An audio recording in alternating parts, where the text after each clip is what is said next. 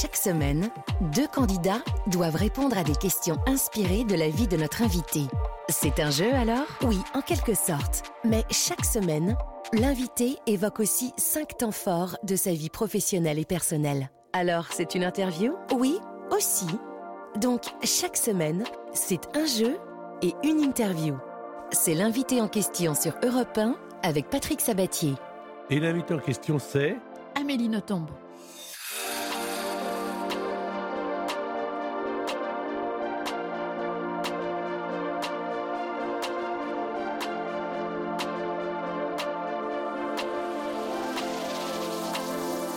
Évidemment que je suis heureux de vous retrouver après ces deux mois d'interruption de l'émission pendant cet été bien sec. Eh bien, voici ma première invitée, Amélie Nothomb. Ça fait longtemps que je vous attends, Amélie Nothomb, et vous êtes une des raisons pour lesquelles cette émission existe. Me retrouver face à face, seul à seul, avec une femme que j'ai lue, que je crois connaître, mais peut-être que je vais probablement découvrir. Euh, alors déjà, merci, merci d'être là. C'est moi qui vous remercie. Euh, on, on, va passer cette heure ensemble, euh, en cette fin de dimanche, euh, avant, avant l'automne, puisque euh, bientôt c'est l'automne. Et alors, évidemment, on ne sera pas seul. Il y aura deux candidats qui vont être avec nous et qui vont essayer de répondre à des questions inspirées par votre vie, par votre parcours. Je vous les présente, et je me les présente moi-même d'ailleurs. Emmanuel, bonjour. Oui, bonjour. Alors, Bonjour Emmanuel, comment ça va? Eh ben, ça va très bien, impeccable. Vous aimez beaucoup la musique, vous aimez les voyages. Je vois l'affiche Oui. qu'on donne à l'animateur, l'Asie, la, Thaï- la Thaïlande. Euh, vous êtes, euh, vous étiez Oui. parisienne, vous êtes normande maintenant? Exactement, j'ai fait partie des Parisiens qui ont quitté la région parisienne euh, dernièrement pour venir s'installer dans la belle Normandie. Dans quel coin de Normandie? Dans l'Eure, Dans euh, Bonjour Emmanuel. l'Aigle.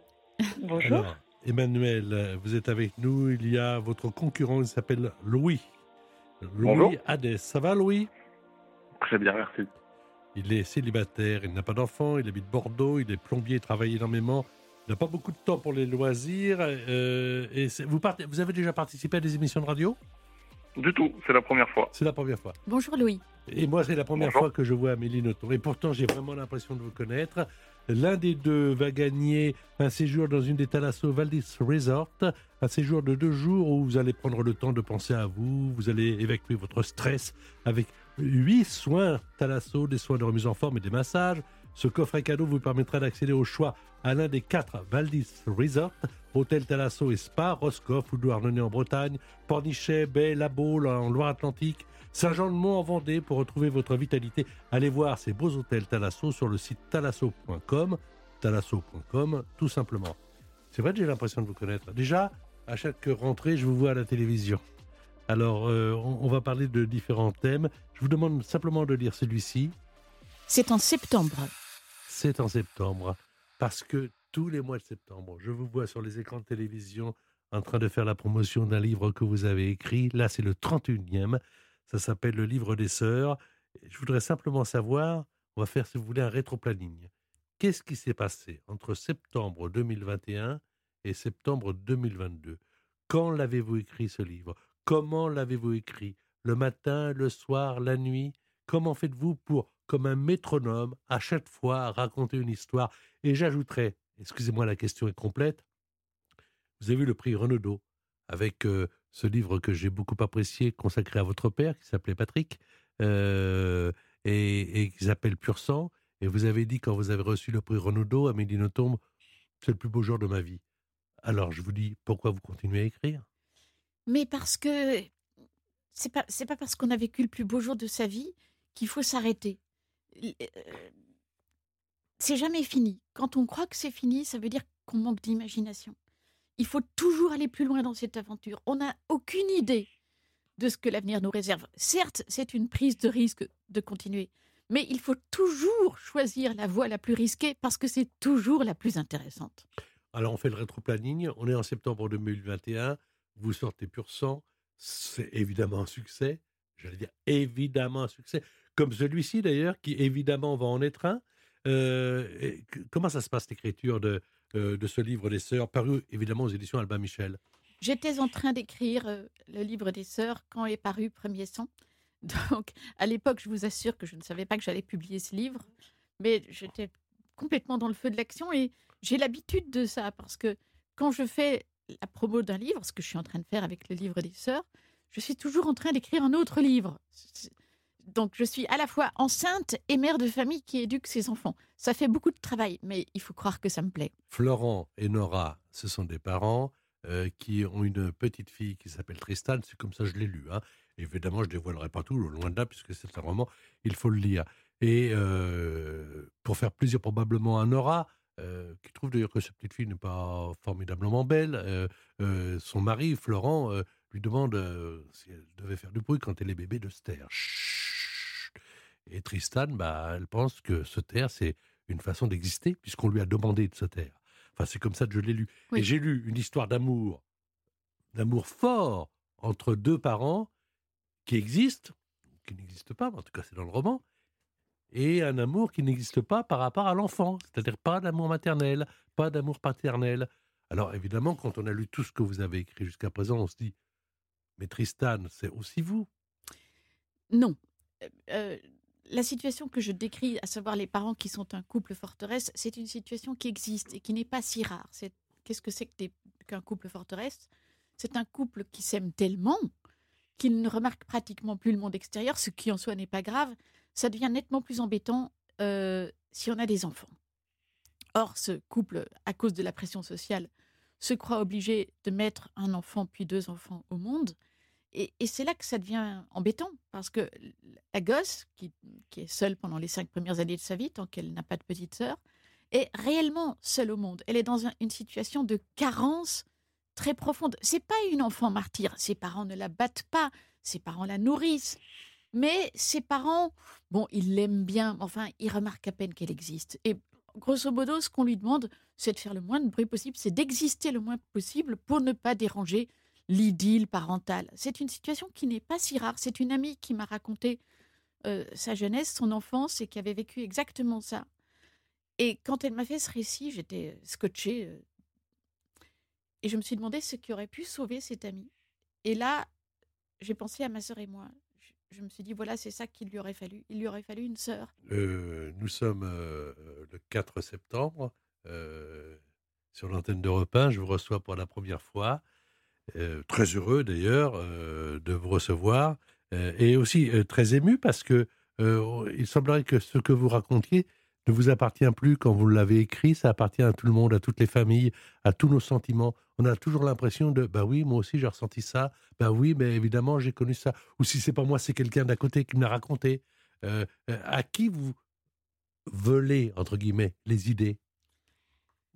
Mais ce que vous dites est complètement vrai. C'est tellement vrai que quand, il m'arrive d'écrire quelque chose de plus spécifique, de plus étrange, dans lequel les gens ne se retrouvent pas, ils, ils m'écrivent pour me dire Mais non, mais non, parce que je ne ressens pas ça. Alors à ce moment-là, j'ai quand même un peu envie de leur dire Écoutez, je suis très touchée de ce que vous me dites, mais souffrez que parfois j'existe un petit peu et que j'ai aussi mes bizarreries et que je ne pense pas tout à fait comme vous. Mais bon, je m'en offusque pas du tout parce que je vois bien toute l'affection qu'il y a dans l'attitude de ces lecteurs qui tout à coup sont presque stupéfaits de découvrir qu'il y a tout de même un petit écart entre eux et moi. On n'est pas tout à fait la même personne. Ambiance du mois de septembre. C'est en septembre, quand les voiliers sont dévoilés et que la plage tremble sous l'ombre d'un automne débronzé. C'est en septembre que l'on peut vivre pour de vrai.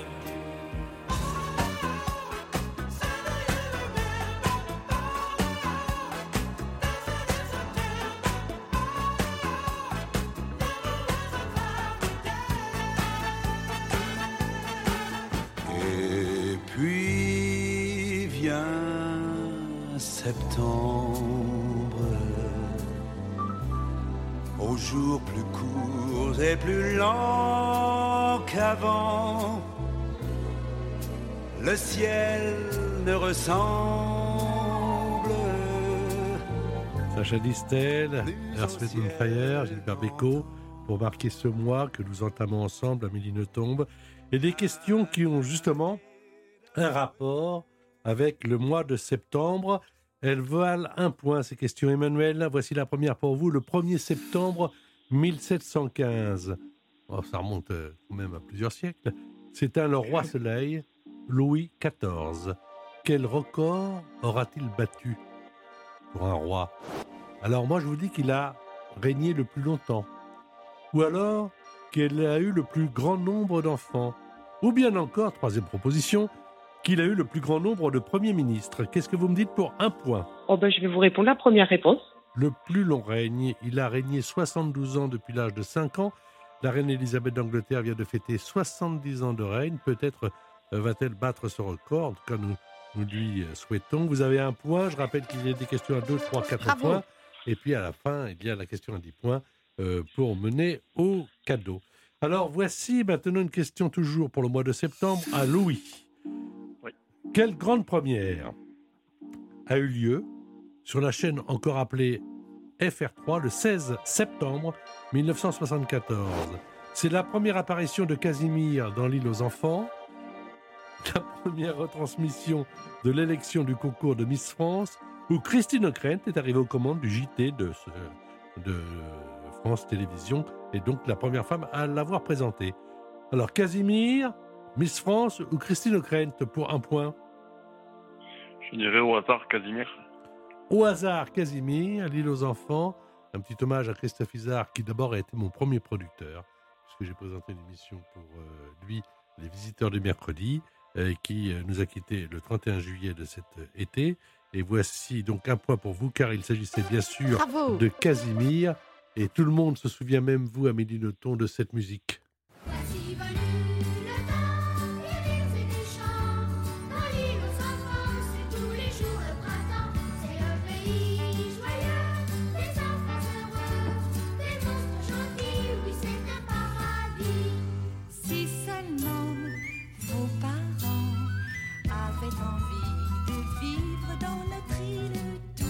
Vous regardez beaucoup la télévision Alors, je n'ai plus la télévision depuis 2010, donc elle a totalement disparu de ma vie.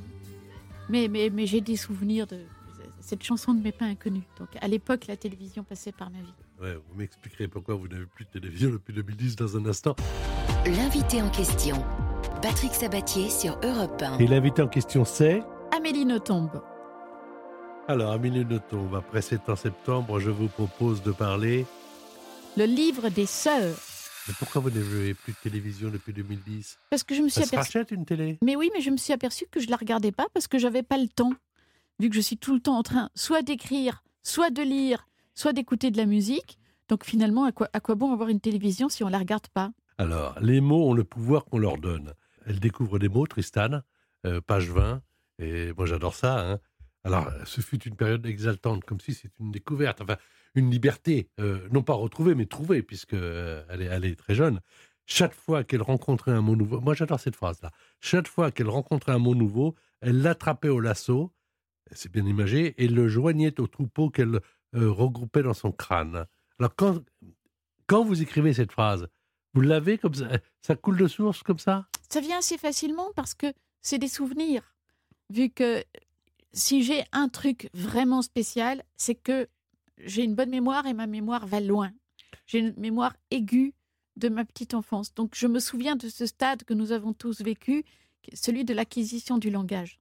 Donc là, dans ce point précis, Tristan vous ressemble dans son évolution. Oui, à, cet égard-là, elle me ressemble. Il y, a, de grandes différences entre elle et moi, mais aussi de grandes ressemblances. Alors, euh, le, problème de Tristan, c'est qu'elle dit rien. enfin, voilà elle a reçu l'ordre de se taire et elle se tait. Ce n'est pas un ordre que j'ai reçu. Mon problème, page 29, c'est que je ne dis rien. Bah, les élèves de sa classe ne cessaient pas de babiller. Tristan, elle, était incapable de parler comme un enfant. Elle jouait avec le langage, mais uniquement dans sa tête. Bon, ça, c'est une chose dans laquelle je me retrouve parce que c'est vrai que j'étais une petite fille silencieuse. Je vais vous poser la question. Oui. Et je pense que à la, à la base de tout écrivain, il y a le silence. Euh, on s'étonne parfois que les écrivains n'aient pas grand-chose à dire, mais c'est tout à fait normal. Les écrivains, c'est des gens qui sont en proie au silence. On écrit parce qu'on n'arrive pas à parler. Votre sœur euh, Juliette, euh, dans la vraie vie, parce qu'on est toujours dans, le roman, Vous avez beaucoup de complicité avec elle? Énormément de complicité. C'est votre grande sœur? C'est ma grande sœur, même si j'ai l'impression maintenant d'être sa grande sœur. Euh, ça ne veut pas dire qu'on se dit absolument tout. On a des secrets l'une pour l'autre. Mais je dis à elle des choses que je ne dis vraiment à personne d'autre. Et quand maintenant on ne vit plus ensemble, mais quand on se retrouve, c'est comme si on s'était jamais séparés, tant la complicité est forte. Il y a un frère également? Oui, et ce frère, bon, on, on aime bien notre frère, mais ça n'a jamais été pareil. Il n'y a jamais eu cette, cet amour absolu qui existe entre ma sœur et moi, n'a jamais concerné le frère. Qu'est-ce qu'elle fait? Qu'est-ce que ma sœur Alors, ma sœur est chroniqueuse culinaire pour un magazine belge. Elle écrit des romans jeunesse et là, elle va publier un livre pas jeunesse chez Albin Michel qui s'appelle Éloge du cheval, qui est admirable. Alors, dans le livre, il y a une partie musicale, euh, puisqu'avec votre sœur dans le livre, et puis euh, d'autres partenaires, euh, vous formez un groupe musical. Mais Les pneus. les pneus, j'ai l'impression que vous auriez, enfin, quand, je- quand je disais ça, euh, que vous auriez aimé être une rockeuse. mais j'aurais tellement aimé. Euh, la- la seule incursion que j'ai faite dans le milieu du rock a été absolument lamentable. Ça a été une expérience de batteuse euh, un soir à une soirée quand j'avais 15 ans. Je me souviens de m'être éclatée comme une folle, mais par contre, tout le monde était absolument consterné. Il paraît que j'ai fait absolument n'importe quoi. Alors, on parle de Jimmy Page dans le livre, euh, un guitariste extraordinaire de Led Zeppelin. Euh, et moi, je vous propose euh, d'en d'en déguster un morceau, d'accord? Ouais. Maintenant? Ouais.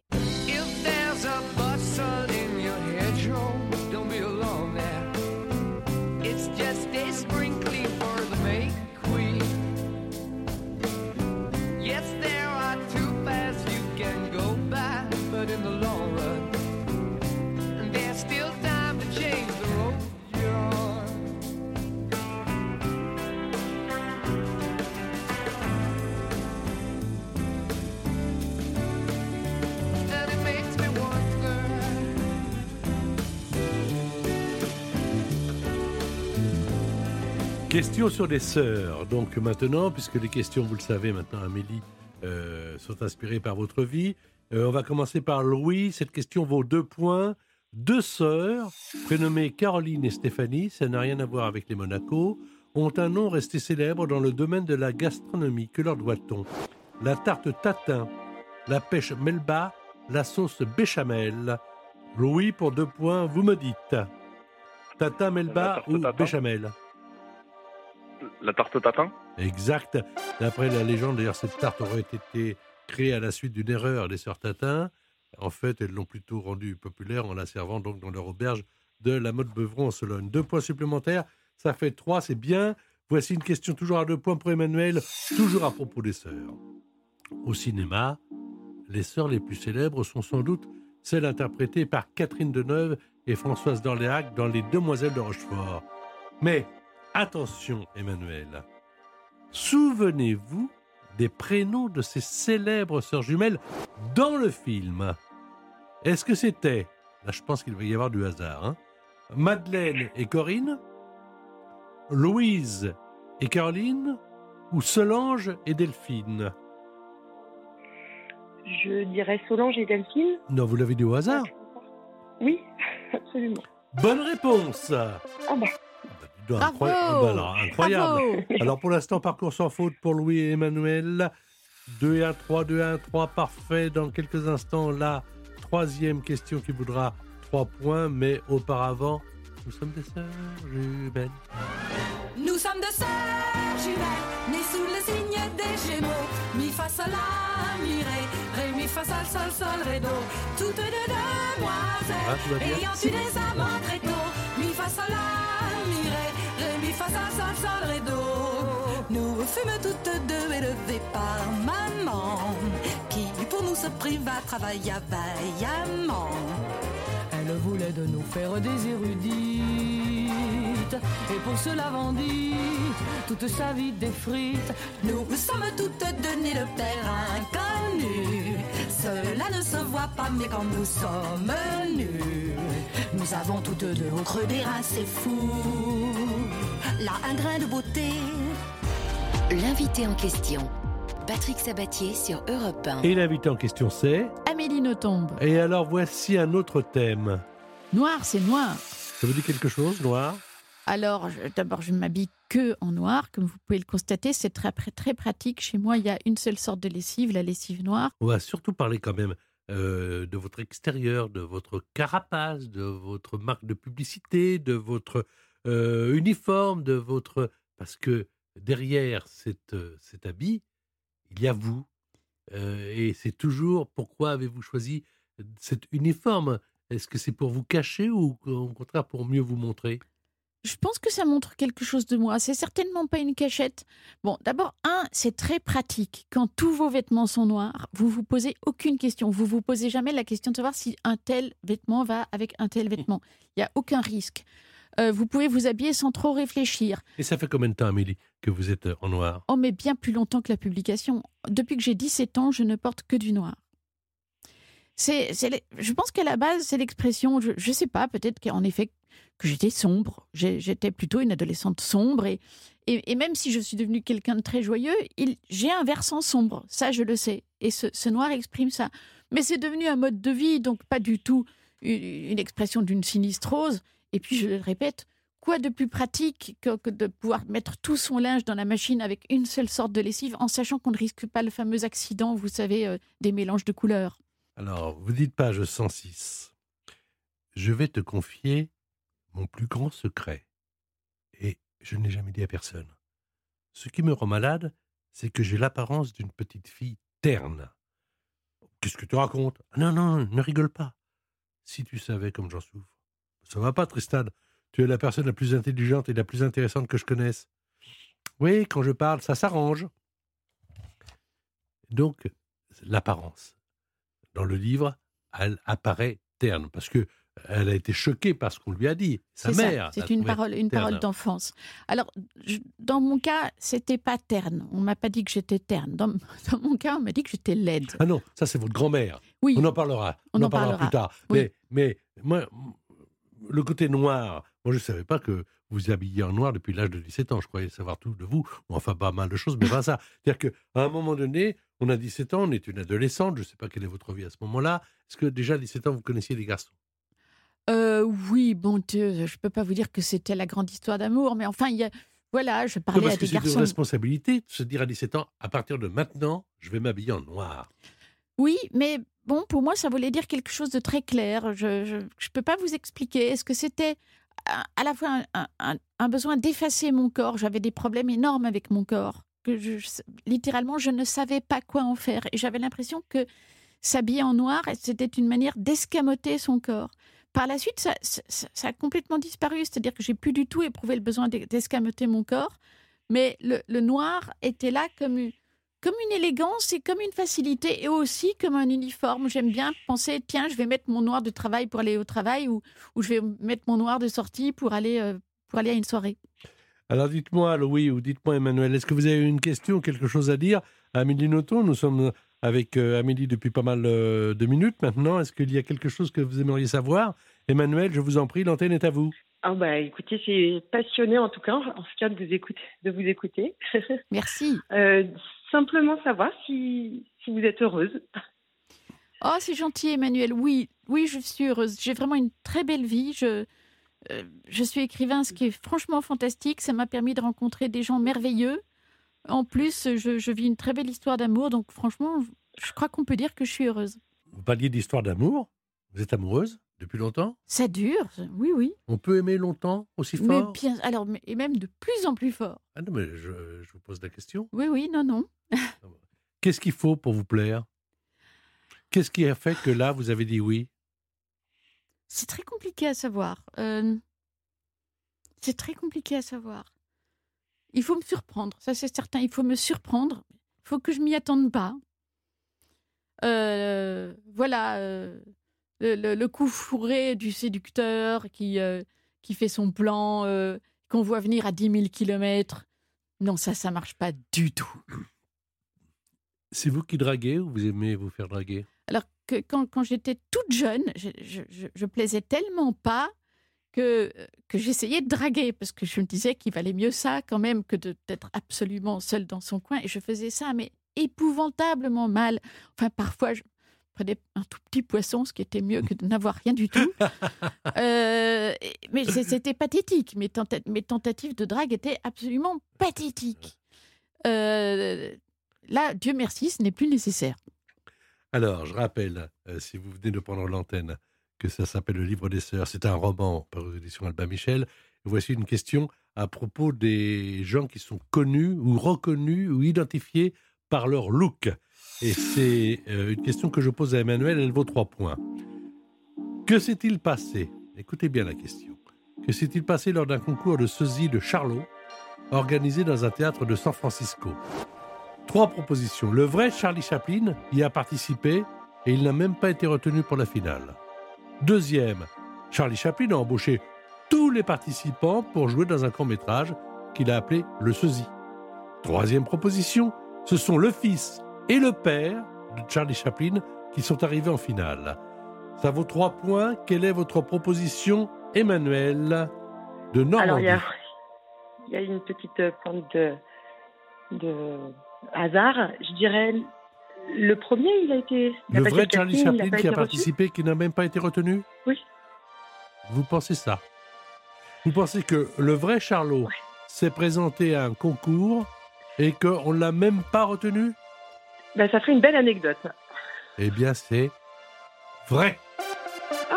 Et Charlie Chaplin l'a raconté à un journaliste euh, en 1915. Il s'est présenté déguisé en Charlot et il n'a même pas été retenu pour la finale. Mais c'est génial, j'adore cette histoire. Bravo Emmanuel. Comme quoi, l'habit Fais le moine. fait le moine. Voilà. Alors, une question maintenant pour Louis. En 1974, dans son spectacle Mes musical, c'est toujours à, à propos de l'identification, hein, Coluche apparaît pour la première fois avec sa fameuse salopette à rayures bleue qu'il portera ensuite à chacune de ses apparitions. D'où venait cette salopette? Ben, Il l'a trouvée au puce, sur le stand de son copain, Gérard Lanvin. Deuxième, elle lui avait été offerte par les compagnons d'Emmaüs. Troisième, elle appartenait à son père, disparu quand il avait trois ans. Vous jouez pour trois points. Gérard Lanvin, opus, compagnon d'Emmaüs ou son père Elle appartenait à son père. C'est ce que j'aurais répondu.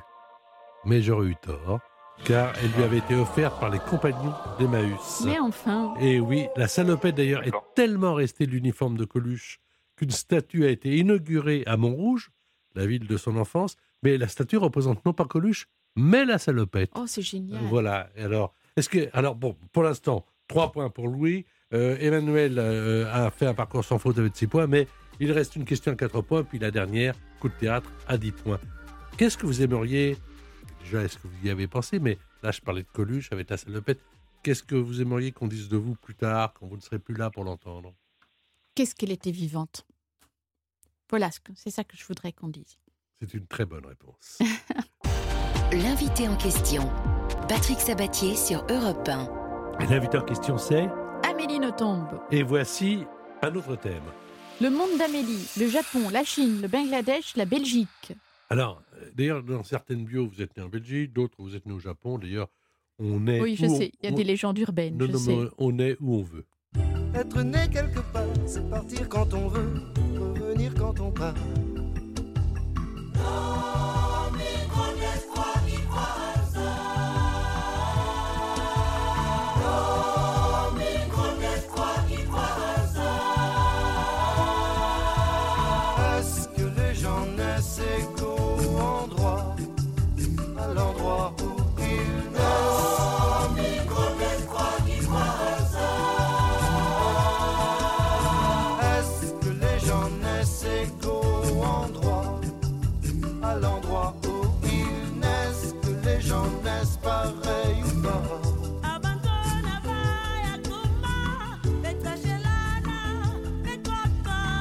Choisit pas ses parents, on choisit pas sa famille. On choisit pas non plus les trottoirs de Manille, de Paris ou d'Alger pour apprendre à marcher. Je suis né quelque part.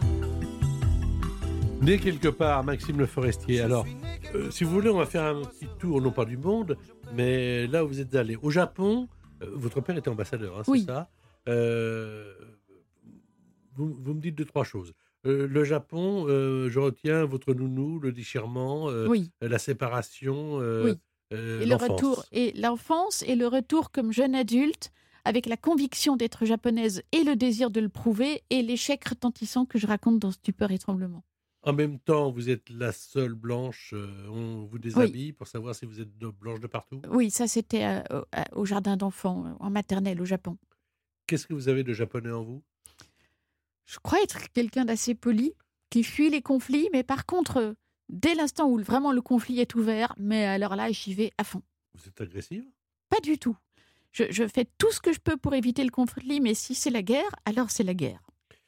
Et à partir de quand c'est la guerre? S'il n'y a plus d'autre solution.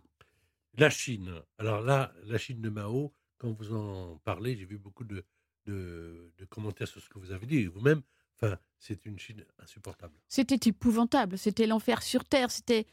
euh, nous, les Blancs, on n'était pas inquiétés, mais si on adressait la parole à un Chinois, ce Chinois disparaissait et ne laissait plus aucune trace. C'était l'époque des disparitions, c'était absolument effrayant.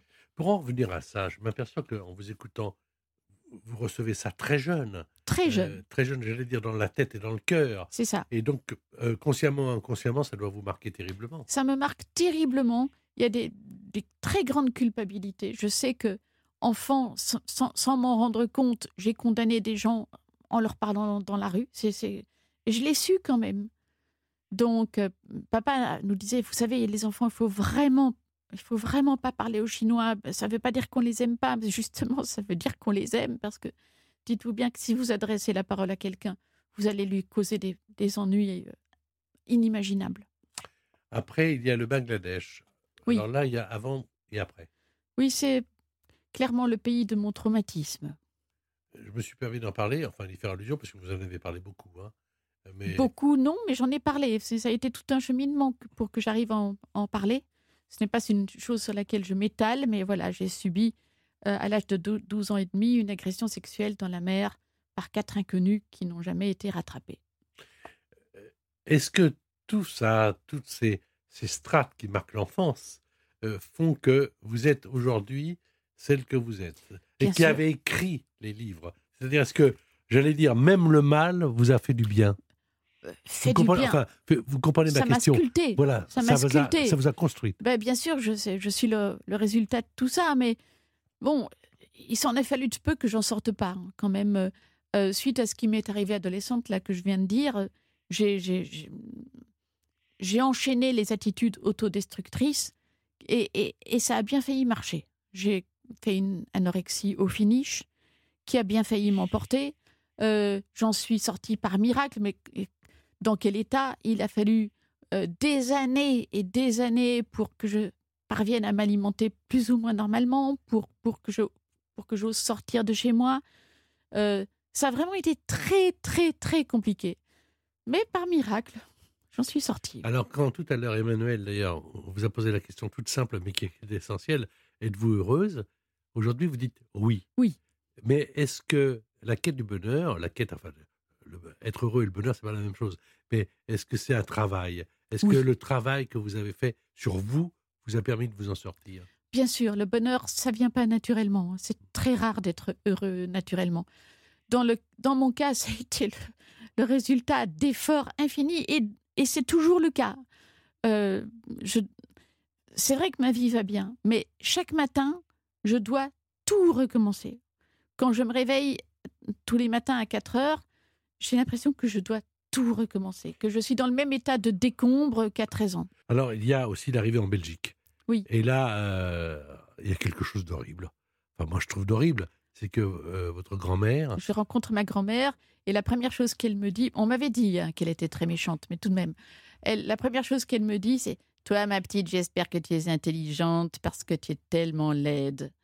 Et déjà que j'avais le soupçon que j'étais laide, hein, parce que j'en avais un petit peu près toutes les preuves. Mais le voilà, parole euh, grand-maternelle officialisant ma laideur, ça, ça a été, ça a été un, un grand choc.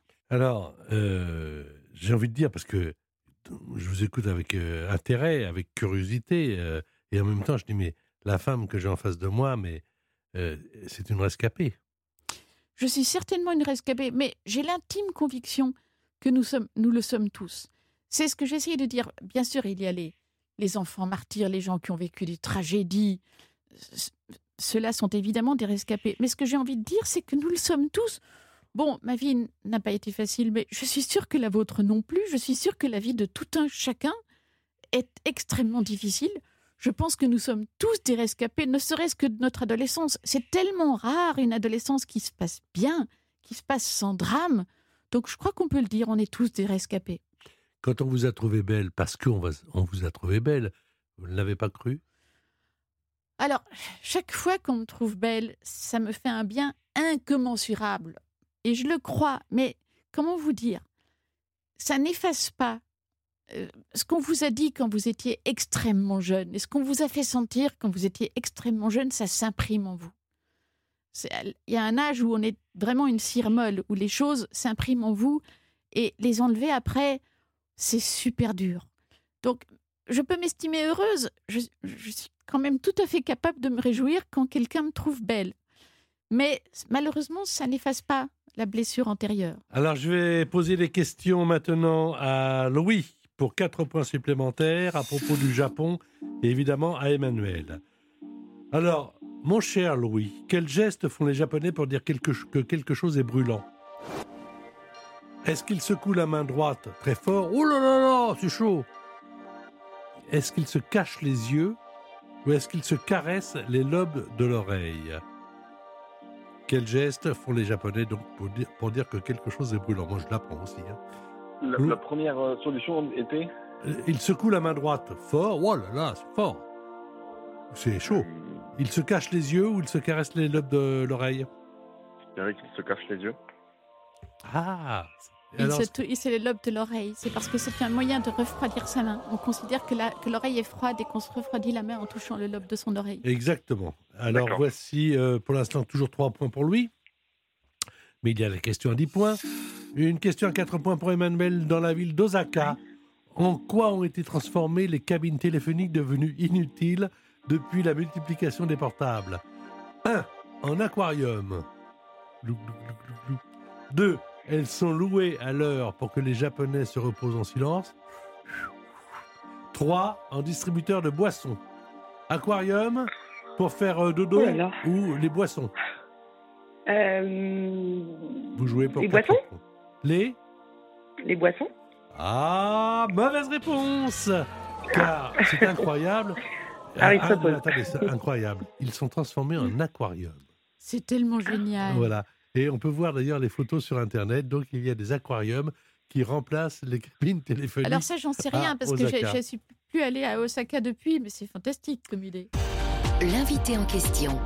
Patrick Sabatier sur Europe 1. Et l'invité en question c'est. Amélie Nothomb, Et alors, voici le dernier thème. 30 ans d'écriture et après, Il y a, vous disiez, j'ai écrit 105 manuscrits, il y en a 31, 35 qui sont... euh, 31 publiés. euh, 31 publiés, puisque c'est le 31e, je le rappelle. Ça s'appelle euh, Le Livre des Sœurs, roman chez Albin Michel. Et c'est, alors, ce qu'il y a, enfin pas d'incroyable, mais d'évident, je le disais au départ, c'est que c'est déjà un succès. C'est formidable. C'est formidable. Croyez-moi, au moment où je le publie, c'est toujours une angoisse.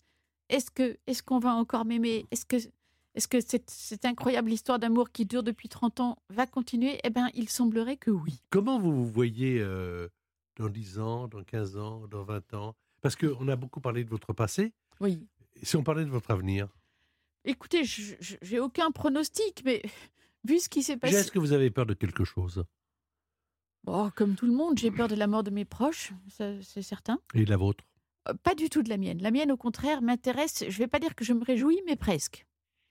La mienne ne m'apparaît absolument pas comme tragique. J'ai peur, évidemment, de me dégrader, de souffrir, mais de mourir, absolument pas. C'est quelque chose de, de prévu, de logique. Bah, bien sûr, on, on va tous mourir.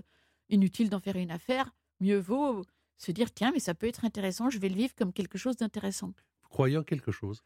La seule chose dont je suis sûre, c'est qu'on n'a aucune, aucune idée de ce qui se passe après. Euh, donc, je n'ai aucune certitude. Il m'est arrivé tellement de choses, et tel par exemple le dialogue que j'ai vécu avec mon père me donne à penser qu'il existe quelque chose après. Quant à savoir ce qu'est ce quelque chose, je n'en ai absolument aucune idée. votre père, euh, qui est parti euh, le 17 mars 2020, euh, vous a parlé après. Enfin, après, vous avez fait le livre presque Oui. à sa place euh, Oui. pour le faire parler, mais euh, que vous l'entendiez Je- vous parler Oui, et qu'il vous donnait des signes, des signes de vie. Alors certains peuvent trouver ça bizarre, d'autres euh, disent mais oui, moi ça m'est également arrivé. Est-ce que vous croyez que vous allez avoir une autre vie après celle que vous avez eue? Je, je n'en sais rien. Je, je- Mais est-ce que, vous, sais que y croyez? Bah, Personne n'en sait rien. écoutez, Il y a en- ceux qui y croient et ceux qui n'y croient le pas. maximum que je puisse vous dire, c'est que je ne l'exclus pas. Je suis toujours très étonnée quand des gens vous affirment mais non, il n'y a rien après ou mais si, il y a quelque chose après. Je ne peux pas l'affirmer. Le maximum que je puisse faire, c'est ne pas l'exclure.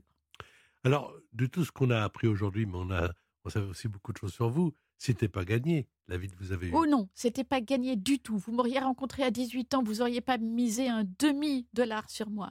C'est vraiment un miracle ce qui Qu'est-ce que vous avez à transmettre à celles et à ceux qui nous écoutent et qui se disent, parce qu'ils ont 14 ans ou 15 ans ou 16 ans, ou il, hein, il ou elle, et qui, qui n'y croient pas déjà, ou qui n'y croient pas encore? Eh bien, que la vie a tellement plus d'imagination qu'eux.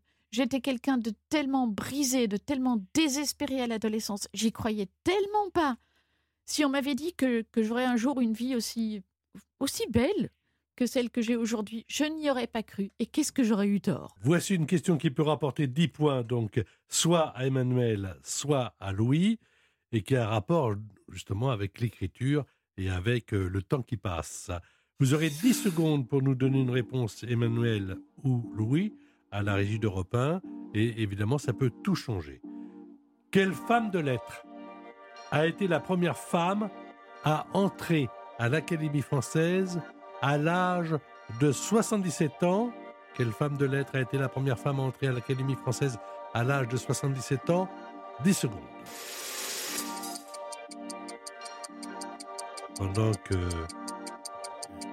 Emmanuel ou Louis donnent les réponses évidemment à la régie, je rappelle le cadeau, un séjour dans une des Thalasso Valdis Resort, un séjour de deux jours où l'un ou l'autre prendra le temps de penser à lui et évacuer son stress avec huit soins Thalasso, des soins de remise en forme, des massages, un coffret cadeau qui permet d'accéder au choix à l'un des quatre Valdis Resort, Hôtel Thalasso et Spa à Roscoff ou Douarnenez en Bretagne, à Pornichet Bay de la Baule en Loire-Atlantique, à Saint-Jean-de-Mont en Vendée pour retrouver donc sa vitalité. Allez voir ces beaux hôtels Thalasso ou sur le site thalasso.com, thalasso.com, tout simplement. Quelle a été votre réponse, ma chère Emmanuelle? Euh, J'ai répondu Simone Veil. Je note Simone Veil. Vous aviez déjà 1 et 2, 3 et 3, 6, peut-être 10 points supplémentaires.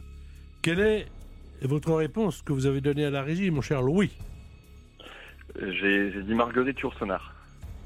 Vous aviez 3 points, donc vous étiez en retard. Si la bonne réponse est Marguerite Yourcenar, vous avez 10 points supplémentaires. Jean d'Ormesson, qui a beaucoup œuvré pour que cette femme entre à l'Académie française, il aimait dire d'ailleurs que c'était une révolution, et surtout pour les toilettes de l'Académie, car avant il y avait une porte homme, et maintenant il y a une porte homme, une porte, et une porte Marguerite Yourcenar, car c'est la bonne réponse. Oui. 10 points supplémentaires pour Louis, donc 10 et 2, 12 et 1, 13. Vous étiez parti en retard, mais vous arrivez en avance. C'est vous qui l'emportez, mon cher Louis. Génial. Super. Bravo. Bravo. 28 ans, célibataire, je Bravo. rappelle, il habite Bordeaux. Merci également à Emmanuel hein, euh, d'avoir participé Merci. à cette émission. On va vous prendre hors antenne, euh, évidemment, pour vous indiquer quelques détails pratiques. Euh, je regarde l'heure, bah, il est très, très, très bientôt 18h. Ça veut dire que l'heure est passée. Moi, j'étais ravi. Hein. J'étais enchantée, cher Patrick.